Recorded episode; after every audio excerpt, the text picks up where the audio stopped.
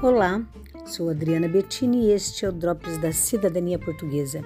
E o assunto de hoje é Lei do Consumidor em Portugal.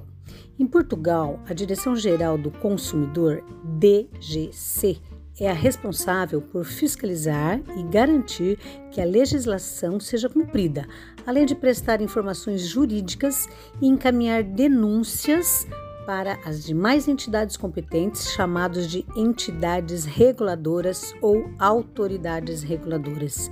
A DCG, que pertence ao Estado, também tem o poder de determinar medidas cautelares, como suspensão de serviços ou retirada de produtos do mercado.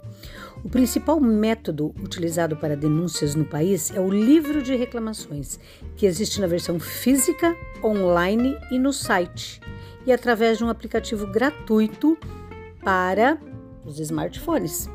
O governo define como um instrumento de cidadania ao serviço dos consumidores e tem um caráter oficial.